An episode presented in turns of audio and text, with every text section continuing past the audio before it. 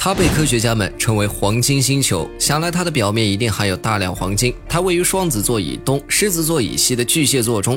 经研究，科学家指出，这颗大小约为太阳的三倍的星球，表面的黄金超过一千亿吨，这差不多是地球地壳中黄金资源总量的一百六十万倍。如果能够成功登陆，人们想要凭此摆脱贫困绝非难事儿。但是巨蟹座 K 星这颗黄金星球可望不可及，它和地球相隔两千五百光年，距离成了人类获得黄金的一一大难题。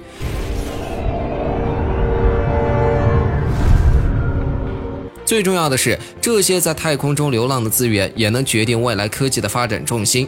一些商业公司认为，通过运输飞船把小天体拖到预计轨道，再采集小天体上的稀缺资源是最佳方案。其实，真正的太阳系首富应该是美国航空航天局打算探测的是灵神星。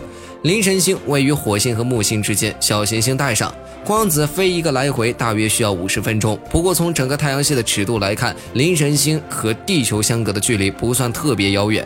灵神星的直径超过两百公里。一八五二年三月，天文学家就已发现灵神星。雷达的探测指出，灵神星的表面有丰富的矿物质，例如金、银、铜等金属矿物质。它犹如稀有金属构成的太空铁球。若人类能开发灵神星，届时地球上的人们再不用担心资源枯竭的问题。也正因如此，越来越多的人对灵神星的存在感到好奇。毕竟有科学家初步估计，灵神星的矿产资源仅计算铁矿的价值就达到一千亿亿美元。